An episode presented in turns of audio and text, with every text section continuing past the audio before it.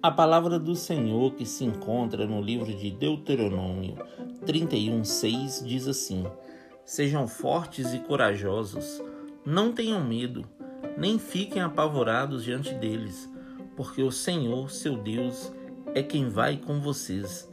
Ele não os deixará, nem os abandonará. Olá, meus irmãos. A paz do Senhor esteja contigo neste início de semana. E a palavra de hoje é: Sejam fortes e corajosos. Não tenham medo, não se apavore, pois as lutas e os problemas virão, mas o nosso Deus vai contigo abrindo o caminho.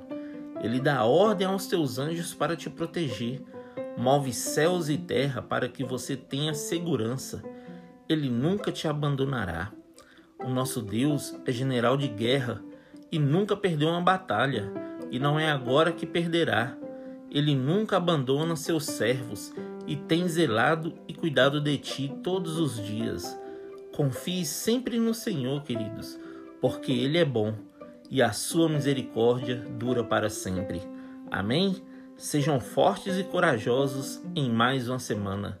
Que Deus abençoe você, sua casa e toda a sua família. E lembre-se sempre, você é muito especial para Deus.